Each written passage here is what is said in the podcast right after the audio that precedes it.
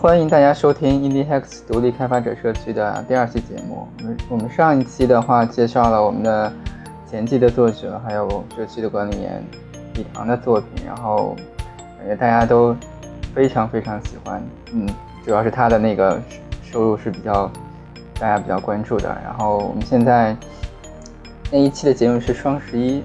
是隔五天，今天十一月十六号下午，然后我们想尽快的把第二期也做了。我们之前说是月更啊，其实，嗯，这不定期更了，最少每月更新一次，然后可能每周也会更新一次。所以呢，我们现在第二期是有请我们呃社区的另外一个管理员叫老陈，他的那个社区的名字叫少年老陈啊，但是我们叫他老陈吧这一期，然后来采访他。他跟嗯李唐是区别，就个人的区别是蛮大的。然后我跟他聊了一下，他主要的经历是之前做产品经理，然后现在嗯也有自己的独立作品，但是独立作品的收入相对会比较少。然后主要是做一些咨询，还有帮朋友介绍一些项目的这个情况。所以呢，这次邀请他主要是。我们社区肯定也有相关的这个跟他经历一样的产品经理转型，然后做自由职业，想做独立开发，其实可以给大家不同的跟礼堂有不同的一个借鉴的意义。好的，嗯，那我们欢迎老陈跟大家打一声招呼吧。呃，嗨，大家好啊，我是老陈，呃，也是很有幸，就是说能加入到这个社区，应该加入这个社区有一年多了吧。嗯，大家在微信群里面啊，我还是属于那种比较爱说话的话痨吧。啊，今天也很高兴在这里和艾瑞克一起给大家录制一期节目，嗯，谈一下我的一些经历嘛，或者是，嗯，就是说在我走的这条路上能够给大家一些借鉴或者是一些一些参考，也是非常好的。谢谢大家。好的，我们欢迎老陈。然后，呃，我们还是这样，根据我们几个标题啦，嗯。一个一个问题的稍微回答一下。那我觉得这期节目主要是针对老陈本身的特点，过几个 tag。第一个就是他之前是做产品经理的，然后第二他是个中年人，嗯，他年纪比较大了。然后我们就说这两点，嗯，然后这年纪展开一下。啊，在程序员里算年纪很大的了中年人，现在三十五岁以上互联网公司都不要了，好吧？好吧，好吧，我是属于找不到工作的中年人。啊，然后我们说一下问题啊。第一个就是，嗯，如何走上开发者？第二个是这个开发的收入是多少？然后第三个是付出的时间跟精力成本。第四个就是，如果大家需要做独立的话，需要具备哪些条件？那我们先把这些先过一下。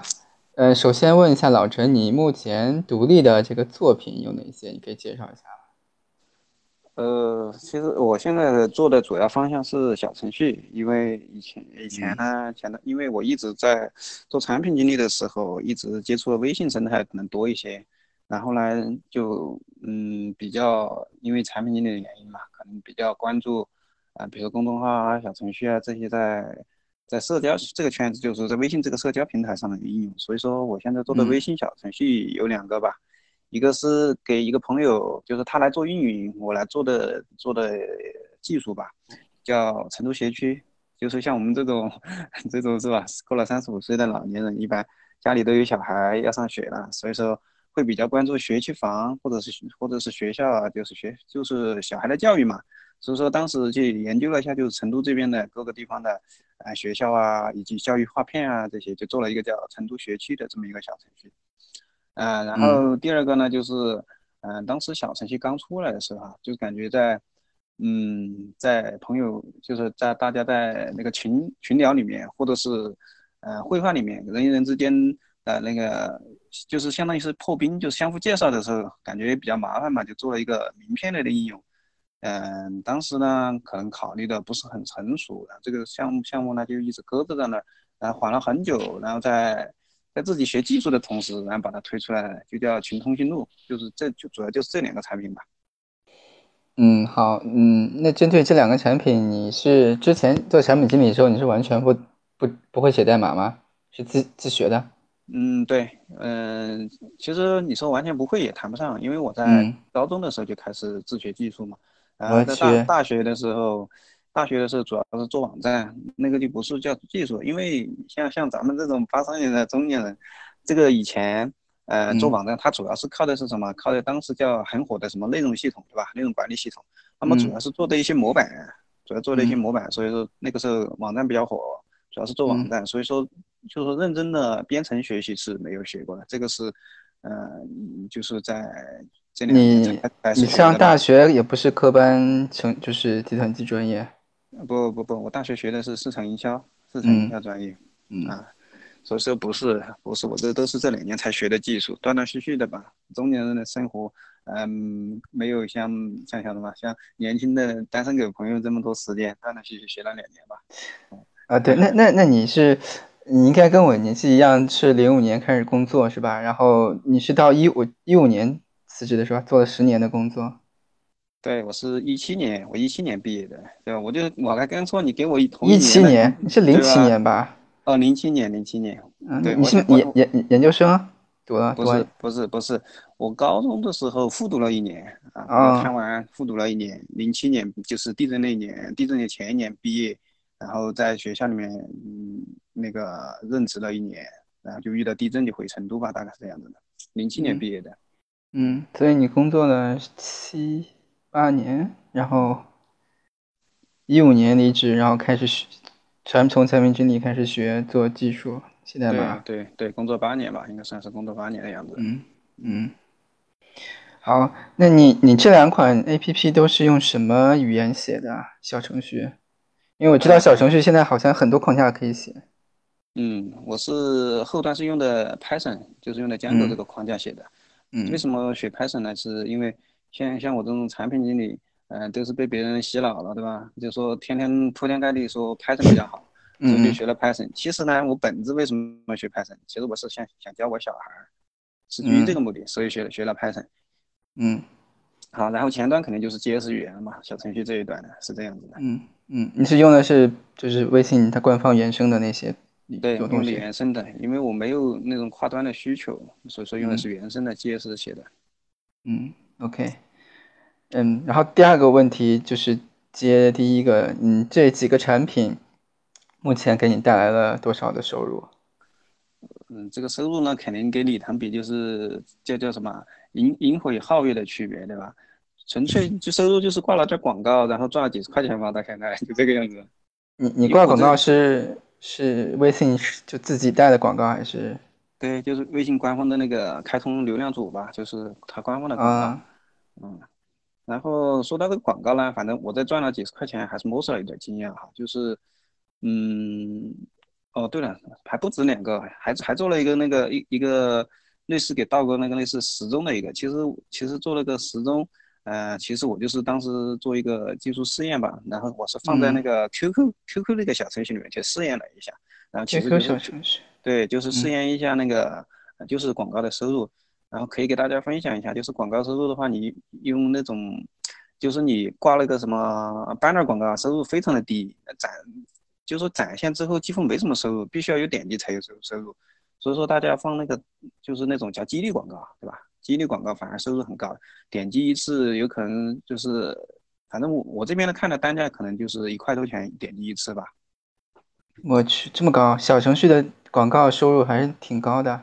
对对对，所以说这一块我是刚刚才，因为先先要学技术嘛，学了技术我这只能算几个 demo，算不上什么作品，对吧？然后就主要是做一些尝试，然后感觉小程序的点击那个就是就是激励广告还可以，所以说到后续看找一个方向呢，可能再深入下去做一下吧。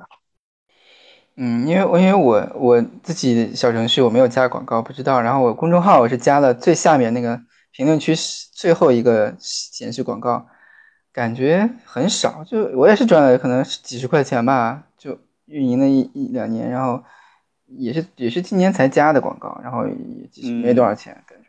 对对对，就那种显示类的广告，就是 banner 广告了，它一定是要有点击才有才有收入的。激励广告呢？因为因为这个激励广告，它虽然点就是它的那个价价单价比较高，但是还感觉比较受限，因为它激励广告主要是用于，比如像像那个游戏卖道具那种，对吧？或者是比如说你要解锁某一个功能，这种所以说它是强制性的看了，嗯，就是说概率比较高，所以点击。那么点如果再加上点击的话，那个那个点单就点击单价确实有点高。嗯，因为我知道社区好像做小程序人还挺挺多的，然后有有之前有一个人说他那个什么月入上万块，这个广告费好像挺高的，你还有印象吗？对，有点印象，只是不记得是谁了。嗯，其实说到这儿，可以给大家大家说一下，就是抖音的那个生态啊，我听说那个收入也挺高的，小程序大家可以尝试尝试。咱们社区的朋友嗯有那个有那个条件的，在抖音那个生态里面去可以尝试一下。那所以就要用那种跨平台的那种框架去写了，可以，我知道有几个框架可以部署到这个抖音啊、头条啊、QQ 什么微信、支付宝都可以，用那个去写。对，就有你有你 APP 嘛，还有嗯那个京东搞的那个嘛，对吧？嗯这两嗯个主要是，嗯，嗯，好，哎，你你公众号有做吗？因为你小程序应该不是个独立孤立存在的吧？应该会跟这个公众号会有一个交互啊，或者什么样的？有有做，我刚刚不是讲了吗？给嗯给我一个朋友在一起合作嘛，他在负责运营这一块，就是当时啊我们做，我们尝试做那个学嗯成都学区这个这个就是这个小程序的时候啊，其实我们背后它不仅仅是小程序，是整个包括自媒体这一套嘛都在做，包括头条和嗯、呃公众号，我们都有就是内容的一些输出。以及这方面其实可以给大家分享一些经验，可能在开发上我和大家的经验呢，呃，我这就是属业余的，对吧？大家是专业的，但是在产品以及嗯，包括公司的运营啊，或者是创建公司啊这些东西，可以给大家分享一些。嗯，然后在公众号这块儿，艾瑞克说公众号这一块的话，我感觉哈，公众号这块它是如果和头条比，我现在能能知道的经验就是头条你。就是如果是你是白手起家的话，你你可我建议先从头条做，为什么呢？头条它自带流量，而公众号你一定要自己去宣传推广，之后然后你才能带来流量。但是呢，这个反过来反过来的区别就是什么呢？公众号你积累的客户可能会，嗯、更容易变成你的客户，就是说你更容易运营它。而头条里面你在最开始的时候，就是说起步的阶段比较容易，但是头条的用户他始终他不是那么容易掌控在你手里面，他是平台的用户，就是说平台不给你流量了，你你就等于零了，平台随时给你把号给你封了，那那你也是几乎就是啥也没有了。头条很容易封号的，头条那个平台，反正给我的印象哈，我可能是比较片面吧，给我的印象不是很好，他时不时想封就封，而且没有任何理由。我就被曾经就被封过一个头条的号，当时也是做产品经理嘛，做产品经理，嗯、其实当时他头条头条不是推出头条号嘛，我就体验了一下，体验了之后我就发了两篇文章，然后就放了放了几一两年都没管它，结果呢，过段时间我突然想起来，我再去登录的时候，我的那账号里面就被，反正不知道是被被谁，也有可能是平台他自己发的，对吧？他觉得你这个一个不活跃的账号，他拿来拿来刷刷内容啊，也不知道怎么回事。他被盗号的可能性不大，像我这种这种互联网老鸟、老司机，十几年的互联网经验，被盗号的可能性非常小。所以我我怀疑是头条自己发，发了些什么，发了些什么星座啊，什么算命的呀，就什么过年过节的那种，就是老老老年人喜欢看的那些东西。发了之后没过没，然后他就没过多久，他就说我什么发违规内容，给我把账号给封了。然后我不管怎么申诉都没有用，而且他而且他不他不给你任何任何解释的机会。你说这个我也遇到过，因为我我的那个公微信公众号也有很多，然后，嗯，有有几种情况，第一种是被冻结了，现在微信那个公众号会被冻结，小程序也是会被冻结，你可能你可能半年一年不登录，他就把你给冻结了，但提前会告诉你是吧？对，就是我给，就是我的经验感觉呢，嗯，微信的服务要好一些，要正规一些。特别至少，嗯特别是你给了三百块钱的认证费之后啊，他不会无无缘无故的就给你封掉，至少你可以找人反馈，可以协调。而头条是连客服都没有，这个你连电话也没有，客服也没有，啥也没有，那你只能给他一个 一个留言，留言之后他直接就是不予解封，就这么一句话。不管你申诉什么内容，包括我给他发电子邮件还是留言，不管你申诉什么内容，他都是不予解封几个字。他也不听你解释，也不跟你不跟你说为什么封，反正就那么回事儿。说头条，回到咱们 刚刚说的，对吧？呃，公众号和头条的区别就是，头条在起步的时候，大家可以去带带流量，做一些，或者是你把它当做一个嗯另外一个渠道打打响自己知名度的一个东西。如果你要认真要认真经营的话，你要想办法把那个里面的内容要转化到其他的平台自己运营，否则的话，那真的是就是平台的。头条那个平台太强势了，嗯。嗯，因为我知道好像运营内容的我群里也有，还有写故事的。最近有一个哥们儿经常写这种，嗯，他就是小说类的，虚构小说类的。然后他，大家好像在知乎上发的也挺多的，就是各个平台都发，但知乎好像就相对的比较活跃。嗯，知乎就就这两天加群的那哥们儿嘛，对吧？知乎好像有很多写的这种故事，好像就是一两块钱就一两块钱就可以支付，好像支付的比例挺高的吧？就是平台给的是吧？不是，就是你自己买啊。比如说你你要看，你比如说他写，他给你看一半嘛，勾起你勾起你的兴趣之后，然后你然后你就没有了，然后你就给钱，你点一下就就可以看全文嘛，就是这种嘛。支付里面很多很多这种，应该是很赚钱的。嗯，我我我基本不上知乎的。我我刷内容的时候，比如刷一些答案，都是你会看得到吗？嗯，好，我我我们到第三个问题吧，就是嗯，你是从一五年离职开始就一直在做这些小程序啊、公众号是吧？呃，并没有，并没有，并不是小程序，就是这一两年断断续续在做。实际上我在一五年的时候。就是我在，就是说离职之前是做产品经理嘛，一直做到做到产品总监，然后到最后离职的时候带了一批，就那个时候是带了一群小伙伴出来创业，嗯嗯，组建公司，组建公司到一七年，到一七年，啊，这个也是，嗯，可能在这个群里面给大家说了，呃，大家可能会，我我觉得我觉得说出来更大大家会比较引起一些敌对，对吧？产品跟跟技术就老是撕逼，但是呢，我还是要实话实说。说的当时确实确实是技术伙伴看到我，嗯，不给力，嗯，所有东西出不来，也就是说白了，在我的眼中就是，嗯，就是生产环节出了问题，然后我就把小伙伴清退了，然后就就自己，呃，一七年就准确从一七年到现在是这种自由职业的一种状态吧。嗯，所以当时一五年你是就是没离职前，你先传好了一个项目，然后拉了几个技术出来。然后两年时间就是就上线失败了，或者是产品出了很大的问题，对吧？其实，呃，不是，不是，是这样子的。嗯。其实我当时在一家公司做技术总监，那做产品总监做的不好啊，也不叫做的不好，就是那个公司他干了一段时间之后发不出去工资了，马上就倒闭了。嗯。但是老板老板人很好，老板人很好呢，他就一直坚持嘛。但是我像我们这种就是说。嗯，做产品呢，可能共情力要强一点，然后特别是给销售关系又比较好一点嘛。天天看到销售在市场上给客户承诺的东西，但是老是兑现不了。嗯，老板天天又拉我去跟他一起去跑融资啊，对吧？见客户啊这些，然后感觉很困难嘛。最后我就跟他说，我说你这个东西太困难，我就先离职嘛，对不对？呃，毕竟工资也很高，因为当时他又不好裁我们几个高管嘛，我就说，嗯，他说你你。你有其他项目再说，但现在那个那个老板跟我们还都还是好朋友，他现在在广东去发展了，还做得不错，那也算是二二次创业又重新起来了吧。然后呢，我们就我就离职了。离职之后有几个小伙伴，就是我上任，就是我我离职这家公司的上一家公司，那家公司现在是新新三板，新三板上上市的一个上市公司。当时我在那个公司也是做的产品部经理，嗯。然后有几个小伙伴听到我离职了，有有三个三个技术同事嘛，就追过来。嗯，让我带队，所以说他们主动拉我的。也不当时一想嘛，那个时候一五一五年创业，大家都知道很火的吧？万万众创新，大众创业是吧？很火。然后呢，他们也看到当时我，当时我在那家公司下面的一个产品经理也带队出去创业了，他们可能就看到同事之间眼红嘛，就来拉我。嗯。就然后呢，我就我就心也动心了嘛，毕竟像我们这种做产品的，都希望能够有自己能做点事情的这种梦想，然后就就拉着大家一起。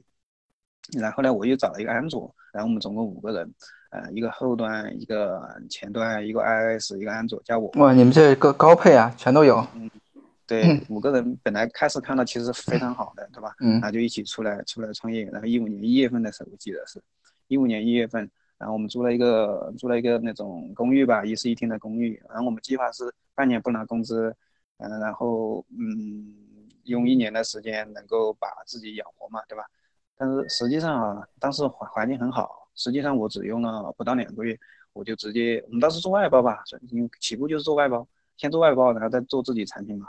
然后一个月一个月的一个月多一点吧，然后我就直接拿了一百多万的那个单子回来嘛。嗯，那很不错。对我们，我们从第三个月就开始发工资，嗯，然后就第嗯第四个月就搬到一个一两百多个平方的五 A 写字楼里面嘛，呃，发展还可以，但是呢，确实在生产上出了问题。当时我不是很懂技术，也不懂项目管理，然后几个小伙伴，嗯，这个也不怕，也不忌讳哈，嗯，就说四个技术小伙伴，相互之间没有那种主心骨，大家又他们，而且他们四个又是同事，对吧？给我又是同事，都大家都是同事，相互之间知根知底，就是你不服我，我不服你。那么在技术上就没有一个真正能够领头，能够把把这个，就是说技术这一块能够干起来。你看我，我除了技术之外，我还要做很多事情，产品我要做，销售我要做，H H R 也要做，公司管理要做，财务也要做，然后售后也要做，测试也要做。就说除了技术全是我做，那我就没有那么精力去管这个事儿了，对吧？再加上我也不专业，那么他们四个之间就相互相互撕逼嘛，你不服我，我不服你。我本来另一个人来当技术主管。他们他们不同意，然后他们另一个呢，那个又带不 带不起来，嗯，虽然我现在来说可能带有一点抱怨抱怨的意思，但是回头我一想，你作为作为带队的老大，对吧？最终公司没做起来，我我后面还是反思了一下，还是自己的责任啊，也是自己没做好，嗯，这个也不怪他们。现在给就说我还跟他们关系还是比较好，包括到后面。嗯，把大家就是说把股份回收回来，然后大家又又出去上上班，我自己把公司扛了。我用了后面又用了一年多，啊，断断续续的去找一些人，把那些客户的项目全部给了结了，甚至是亏本的把项目了结了。就我我给客户，可能我们做产品的，或者是我是学营销的嘛，我是做过销售的嘛，可能给客户，呃，不喜欢那种坑蒙拐骗，就是给客户承诺的东西，我不管怎么样，我都想把它做完。所以说到最后呢。给客户的关系也比较好，我这中间还发生一个很有趣的事，就是有一个有一个客户嘛，就是很好的一个客户，他当时做一个项目的时候是十多万吧，当时他怕我们技术嗯延期，他本身很懂，他他是很懂这个行业的，他怕我们技术延期，他还单单独拿了两万块钱来给技术团队，就是希望大家能够准时出准时出来，就是这样。所以说总总的来说还是嗯，其实这段经历我还是觉得不后悔。所以说这段经历有很多有意思的事情，大家可以，呃，有空可以给大家再再详细的分享吧。这里就只能大概这么说一下。所以到后面就是我在维护客户这段过程当中嘛，就是因为自己，呃，呃，要去找找人来解决一些一些问题嘛，可能就是对技术不懂，就有很多头疼的事情，所以说他就自己逼着自己就学了一些技术，就是这样子的。所以说就慢慢就走上了独立开发这条路。这个也是基于基于外部环境被逼，一个是自己本身，我刚刚也说，我从高中的时候，对吧，就开始学学计算机，然后做做一些网站，所以也是有一定兴趣。第二个就是基于当时的一些现实，逼着自己去学了一些技术，呃，更深入的学了一些技术嘛。再加上呃有了这些经历之后，可能对于对于挣钱哈，对于人挣钱可能有更更深的一些思考。比如说开公司的目的是什么，对吧？开公司的目的其实就是想创造一个能够。能够就是说自动去生钱的一种商业模式嘛，或者是什么东西，那么可能就是对大家现在大家用一个用一个词，大家应该很清楚的，叫什么税后收入，对不对？其实做独立开发和做企业是类似的，其实就想搭建一个系统也好，做出一个产品哈，能够让它能够就是说产生税后收入，而不是靠以前上班那样，就是靠时间去挣钱，对吧？就是用自己的时间去挣钱，你二十四小时。你你听，你二十四小时全部干也只有二十四小时，对吧？但如果你用产品去挣钱，或者是你用呃你搭建的公司去挣钱，那就不一样了。所以说，基于这三个原因，你就让自己走上了呃独立开发，嗯，应该算也不算走上独立这条这条路吧，就是说有这个兴趣就加入到这个行业里面来，嗯，现在分了一部分精力来做这个事情吧，大概是这样子的。嗯，好像我我我是第一次听老陈讲这么细致的东西，因为平时我们每周二开管理会。都是听老陈在讲该怎么运营啊，产品该怎么做啊，其实很少去了解他之前做过什么事情，包括他创业的一个经历。其实我也有深有体会，因为我离职的时候也是有创业，他他走过那些路，其实我也走过。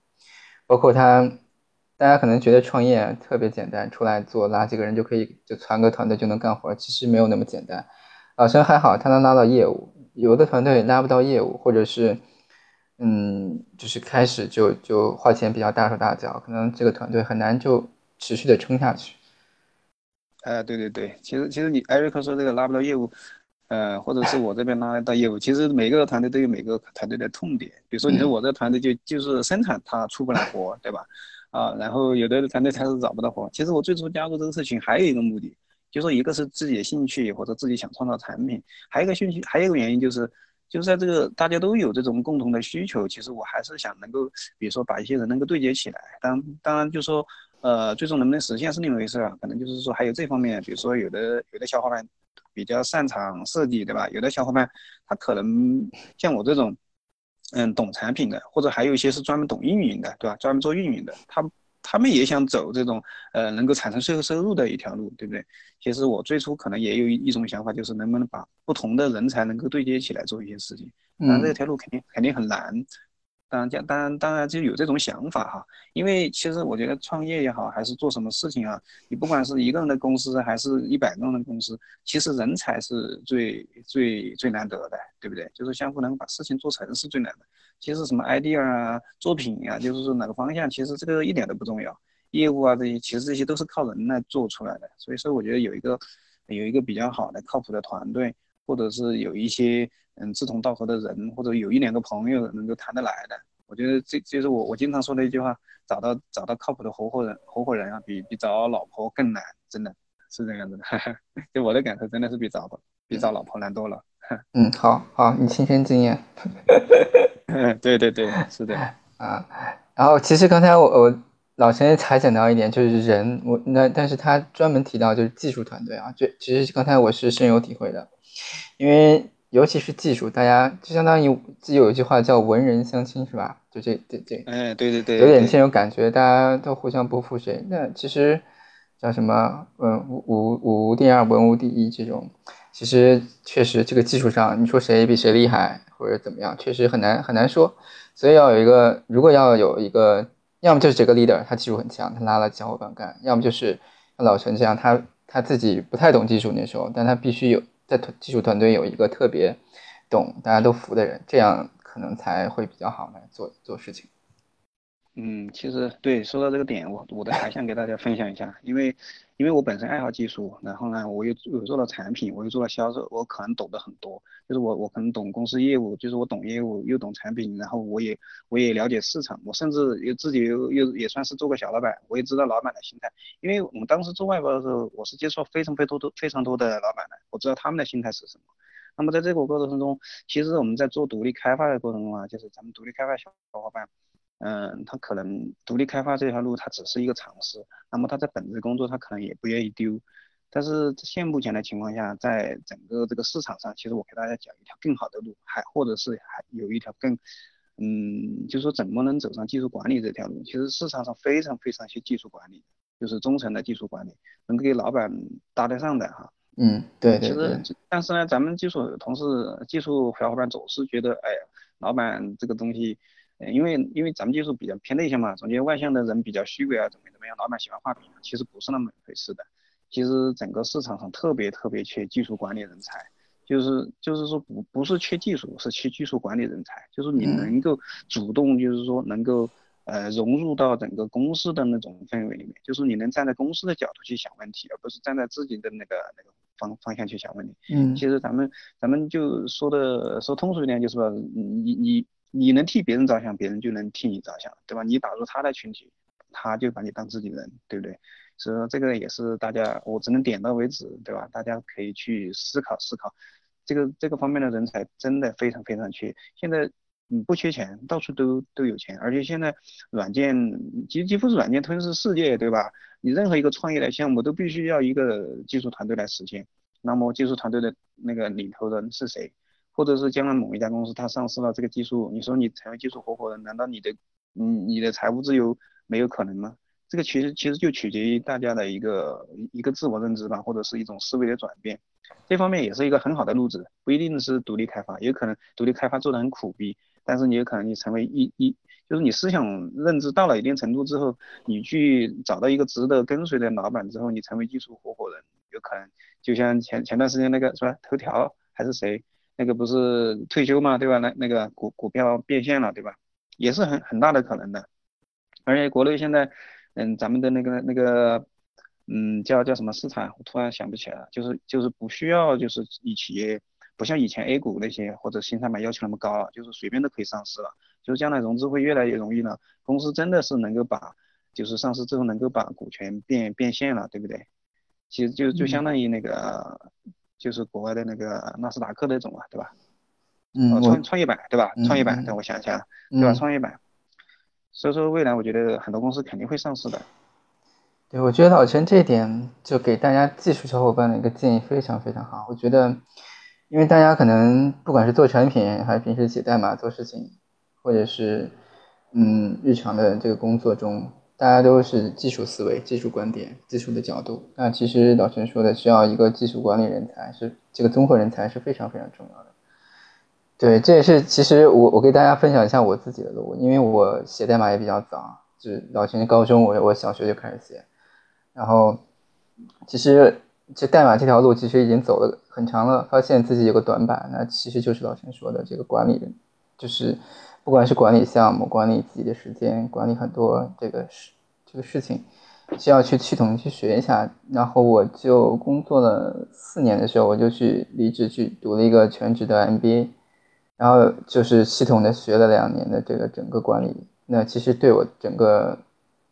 人生之后的整个这个思维，这个去看问题的角度是非常有非常大的帮助的。所以目前就是还在职的小伙伴，如果考虑之后出来做独立，可以把这部分的这个去提高一下，我觉得是对自己很有帮助的。嗯，可以去考虑。嗯，对的，是的，是的。其实真的，我们做技术，其实我也性格也是算是算是比较偏技术吧。嗯。其实我是真的看到很多小伙伴，其实明明有很好的才能，对吧？嗯，但是呢，总觉得就像艾瑞克说，有点文人相亲的那种感觉，或者是有时候你看咱们社区有时候来，有些有些人来招聘，对吧？人家提一些提一些比较稍稍有有一点不不不符合口味的，就怼别人说什么画饼啊，对吧？就差一个技术人员。我觉得这首先你如果是这种思想，你首先就把自自我给限制住了，对不对？其实任何一个事情，任何一个人。他有一个梦想，想去创造一件事情的时候，我觉得都是值得鼓励的，对不对？你不能不能一来一来就去讽刺别人、怼别人，对吧？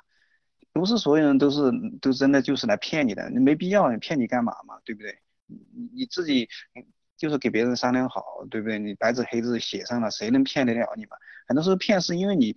就就是人性嘛，你要去考验人性，你不不愿意把把那个，就是你嫌麻烦嘛，那些合同文书你不准备好，对吧？你不强制要求把那些合同那些写上，最后最后被骗了，你你就怪老板发饼把你骗了，对吧？实际上你是你去考验了人性，对吧？网上不是经常说一句话嘛？不要去考验人性。就是我现在给其他一些朋友合作，就是大家先说说好，白纸黑字，对不对？我我我把大家相互的利益写清楚，甚至是把股份都写清楚，合同签上。那么就就专心做事嘛。其实人性都是确实的，人性都是自私的。你如果说一开始你你那个合同不列清楚，对不对？那每个人在面对利益的时候，谁不想往自己碗里面多扒一点嘛？对不对？嗯，对，我觉得把话说到前面会比较好。不管是你自己几个人创业，大家到底要做公司，股份多少，白纸黑字写清楚；或者是你在群里或者其他渠道接到的一个项外包项目，啊，你跟你的甲方一定要把合同写清楚，包括你的需求详情。这点我其实。嗯，是深有体会，因为之前有在公司做，那都是有法务啊去审啊，那个流程怎么样，就是他会帮你管把关的特别严。但如果你自己出来自己做团队，然后去接，你一定要，如果你是团队的 leader 或者就你一个人，你一定要把关好，因为如果你自己不看好，其实甲方不是有时候不是故意的，确实是说不清楚。他说啊，我就要实现这个东西，那这个东西的细节呢，你又不写清楚，可能。嗯，比如说登录啊、注册啊，什么要验证码，要短信、又有微信联合登录什么的，你不写，那以别人会以为啊，你这个本来就是要做的，你就说没写，不做就会会扯，会浪费很多时间。不如写清楚，我评估一下，比如这个这个普通注册需要多长时间，这个微信注册登录需要多长时间，就写清楚。然后甲方能接受，就付钱付十个时间让你做，你你也就知道该做什么。觉得是的，是的，是的，确实是，确实要你按按照这个社会的商业规则来办事儿嘛，对吧？对。对，如果如果他觉得甲方觉得就这这个工作量接受不了，那他让让他去找别人就行了，就可以了，就不要就是做到最后了，发现很多问题开始扯，然后又在群里这个说那个说的，没有意思。对对对对，先说断后不乱，那好聚好散嘛，对不对？就这么简单，没那么复杂。嗯，其实刚才我们已经讨论了第四个问题了，就是说独立开发者需要具备什么条件？刚才说到要要。除了技术以外，然后还要就是在管理方面有一些造诣做一些进修啊什么的，嗯，另外就是人人做人的方面，觉得不要太太怼别人，那要嗯，对和，对对，包括嗯，你说，啊，你先说，你先说，艾瑞克，你先说。包括就是合同方面，要要就是法务方面，一定要就是做认认真做，而且很重要。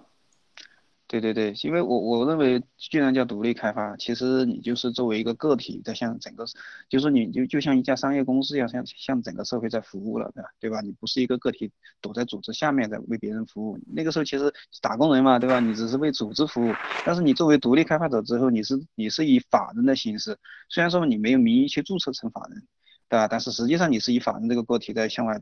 做一些服务的，所以说你首先就是你你要明白这个世界世界的规则，对吧？那法律啊、文书啊这些特别特别重要。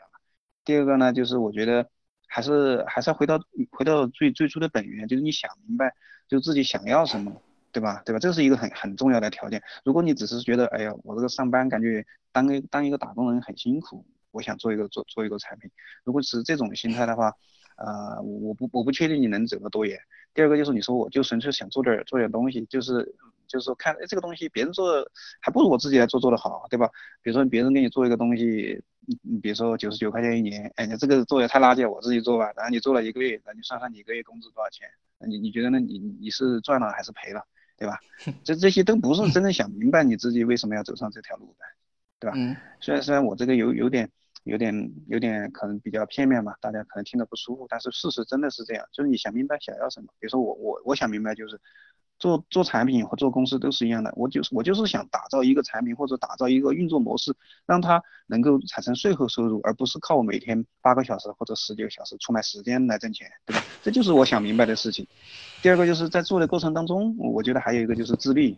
对吧？艾瑞克应该也能够感受到，包括李唐都讲过，就是你如果说做不到自律，你还不如上班。你做不到自律的话，你你你所有的事情都是乱糟糟的，最终可能时间浪费了，然后机会成本也也也也丢掉了，然后经把是在经济上还把自己搞得很很被动，对吧？其实这这点就是自律和你想明白为什么这两点，我觉得是特别特别重要的。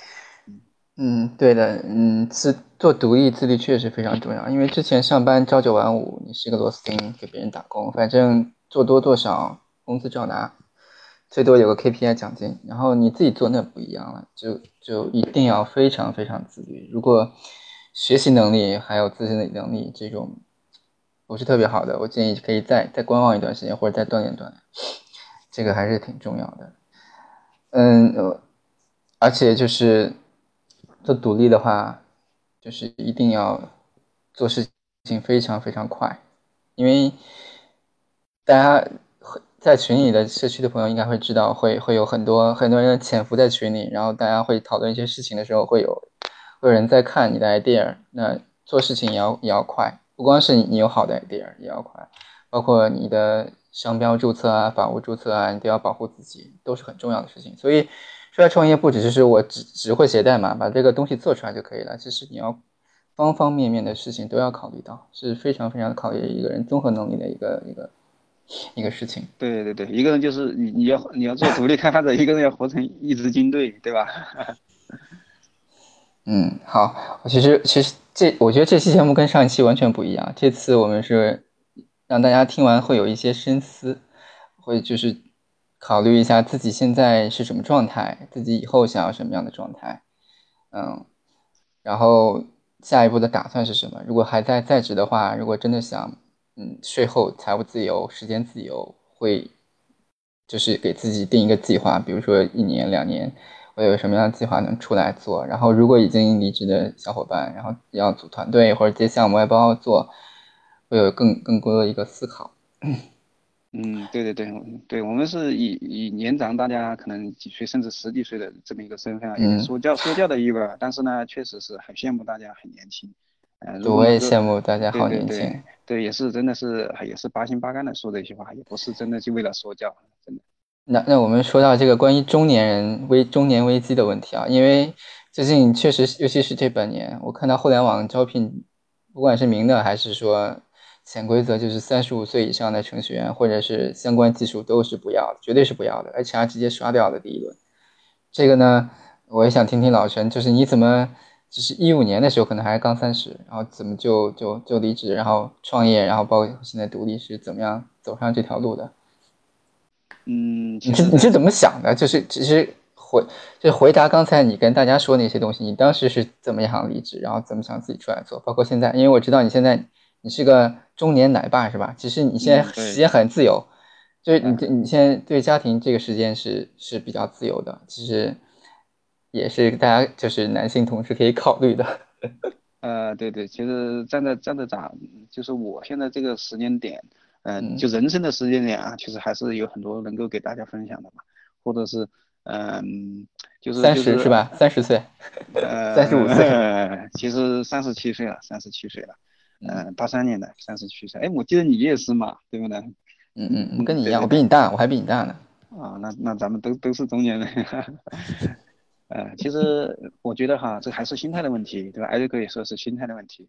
其实我觉得这个对男人来说，三十几岁也是刚刚叫叫什么四十一枝花嘛，他们还没还没花朵还没开，对吧？现在这个这个说远了。其实大家我看群里面很多都是九零后，对不对？甚至甚至就是很多是九九九二、九三、九四的都很多。嗯，其实站在我们这个角度呢，我有几天有几条给大家分享的，因为我现在是两个孩子，两个孩子老爸了。嗯，我觉得如果说趁年轻的话，你还是早点出去浪，因为你一旦一旦有了小孩之后，你就没时间了，真没时间。你你想吧，小孩，呃，你上学早上要送吧，然后下午要接吧，对不对？然后如果你还有老人，对不对？然后周末还要有什么补习班啊，对不对？你觉得你能有时间出去浪吗？所以说大家趁年轻的他有什么梦想，有什么理想，比如说什么想去西藏啊，想去国外啊，对吧？我觉得趁就是趁你刚毕业到到结婚就是生子之前这段时间，一定要去，呃，用这个最自由的时间，一定去完成自己很多的很多的理想。像我们现在现在你就没办法了，对吧？逼着你，你没有时间，只能想办法挤一点时间去完成一些事情。嗯，至于至于艾瑞克说的三十五岁很多公司就不要了，这个确实是一个现实，对不对？这个也是，嗯，怎么说呢？可能是咱们国内的人力资源比较丰富吧，对吧？国家逼着大家学习，然后本科毕业越来越多，然后大专又现在又扩招，对吧？今年硕士又又扩招，对不对？确实竞争很激烈，那那么对于对于资本，对于对于老板来说，他确实有很多选择，但是对于我们个人来说，我觉得不冲突。呃，你一开始如果是你，你想现在九零后都知道三十五岁不要你了，对你来说是不是好事情啊？你早做打算不好吗？对不对？你看像我那毕业的，我就是我我那个一呃一五年离职的时候，那个时候还没提这个说法了，对吧？嗯。所以你说你问我怎么想的，我当时啥也没想，我怎么知道？对吧？都是过了两年才才提出这个这个事情的嘛。嗯。所以我我也没想那个事情。嗯，还有一个你想也没用啊，每个人的人生人生际遇是不一样的，对不对？还有一个也也不见得三十五岁的男人就就全部都成了在街上要饭的嘛，对吧？但是呢，但是有一个还是回到刚刚说的一个有一个核心的问题，就是，呃，打工是靠自己的上班时间的八个小时，就是你出卖自己的时间来挣钱，对不对？现在不是不只是八小时了，九九六是已经。已经很平常了，还有什么大周小大周末小周末？我有看到，就是有的是七天，有的是六天，这太恐怖了。这这这个，对对对，其实你你不管怎么算，不管是加班也好，怎么也好，最终都是你在出卖自己的时间嘛。你时间哪怕一天二十四小时，一年三百六十五天，也就那点钱，对不对？那么现在大家都知道这个问题了，大家就应该认真去思考了。那么赚钱的模式有几种，对吧？很多人是想不明白的，或者是我们懵懵懂懂走过来，我也才明白，赚钱的模式有几种，一种是出卖自己的时间，对吧？一种是买别人的时间来赚钱，你看老板不就是买你的时间来赚钱吗？对不对？好，然后另外一种就是，比如说像咱们做独立开发者，你你做一个作品，比如说你谈的作品现在就卖在那儿，他就睡觉，他自己也能产生钱。对不对？那就不就是这个东西，他就把这个时间这种不可再生的资源，把它给打破了，对不对？你自己的时间是不可再生的，你不管怎么，你你过去的时间都没有法回来了。那么用时间去挣钱，是不是就很被动了？那么大家既然走上了独立开发这条路，我刚刚说的说的那个，你做企业管理，做就做技术管理也是一条路，但是这一条路可能更好，为啥？这个这条路，呃，它虽然很艰辛，对吧？他也可能会适合一些，嗯，比如说意志力比较坚强、比较自律，或者是真正的想明白的，他就可以考虑做税后收入，对吧？就像李唐一样，创造一个产品，创造一个产品，把产品打磨好，然后你就你就不需要出卖自己时间去挣钱了，甚至你可以买别人的时间来挣钱，你组建一个工作室，找几个小伙伴，对不对？所以说三十五岁，我觉得应对三十五岁的办法没有什么办法，那就是你真的是在我看来啊，真的是你要打破自己用时间去挣钱这个方式，就是用出卖自己的时间去挣钱，一定一定要想办法打破这个。我现在就在走这条路，不管是开公司也好，创业也好，还是去做一个独立开发的，在我看来，我都是为了去创造一个产品，创造一个模式，或者是运作一个什么东西，让让这个东西它来为我挣钱，哪怕我就去买套房收房租，它也是税后收入，而不是靠时间来挣钱。对不对？不是靠出卖时间来挣钱。我想给大家分享的是这一点，特别特别重要。你靠时间挣钱，你你越年纪越大，你的时间越不值钱。这次老陈给大家带来了很多不一样的东西，对人生的一些思考，相信小伙伴们也会有一些自己的一些认识。然后最后呢，我们安利一下我们社区，我们老陈来讲一下我们社区之后会有一些什么发展。呃，其实 可能可能也是跟我自己的经经历有关嘛。其实我觉得我们社区真的是一个宝库，真的。其实能够聚集这么多，能够有有一些意识哈，就是能够走走上独立开发这条路，或者关注这个方面的人，他有都有很多一些自我意识，对吧？我觉得在自律啊，或者是自我的发展方面，比应该是超越了百分之九十的人，对不对？然后呢？嗯，我是想根据自己的，就刚刚也讲到了，就是能够把我们社区，把它就是一些不同的方向能够把它运作起来。比如说，呃，咱们刚进来的，对不对？就是有这个想法，但是还没付出实践的一些小伙伴，能够聚集在一起，可以讨论一些商业方向，是吧？讨论一些 idea，或者是找一些找一些伙伴来组队一起做事情，对不对？往这方面来运作一下，然后再。到一定的程度，比如说有一些作品了之后，啊，那么我们把专业的这这期有一些作品之后上线，不知道怎么盈利，甚至上怎么上线啊，会遇到一些什么困难，相互去交流的这些东西，就是交流运营啊，交流一些一些一些就是说在做产品的方向的一些东西。那么我们把它组建成一个一个群啊，或者是某一个板块来分开来讨论，也就是说，呃，分分话题嘛，分分不同的话题，分不同的就是。随着咱们一直深入的不同的阶段，呃，分不同的话题来讨论这些，我觉得更精准一些，更有的放矢一些，呃，不至于在就是混在大家混在一个群里面，然后聊着聊着就瞎聊了，对不对？我觉得，嗯，因为是群，每个人聊，每个人的注意力其实都是有限的，对不对？时间时间确实还是我刚刚说那句话，不可靠。不是有有一个谁说的吗？浪费别人的时间等于谋财害命嘛，对吧？每个人的时间都是很宝贵的。就是我们希望接下来我们社区就是在这些方面能够做一些尝试，能够让让大家能够有所收获，而不是浪费大家的时间啊。嗯嗯，对，所以所以听了我们嗯介绍的，就是如果只是听到播客还没有加入社区的，可以来来我们社区，我们是 indie hackers 点 net 这个域名，大家可以注册一下，然后可以联系上面的加我们的群。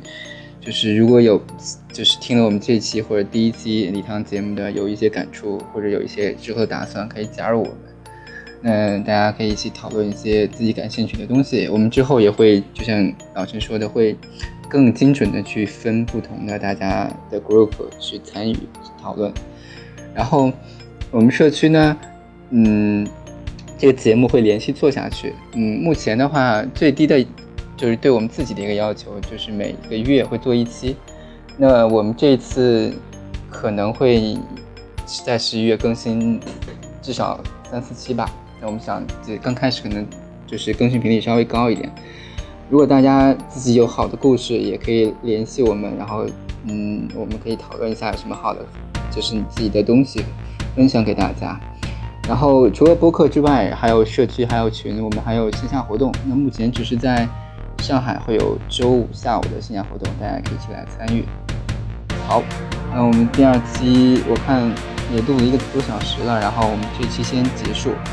然后谢谢老陈。嗯，好的，嗯，拜拜。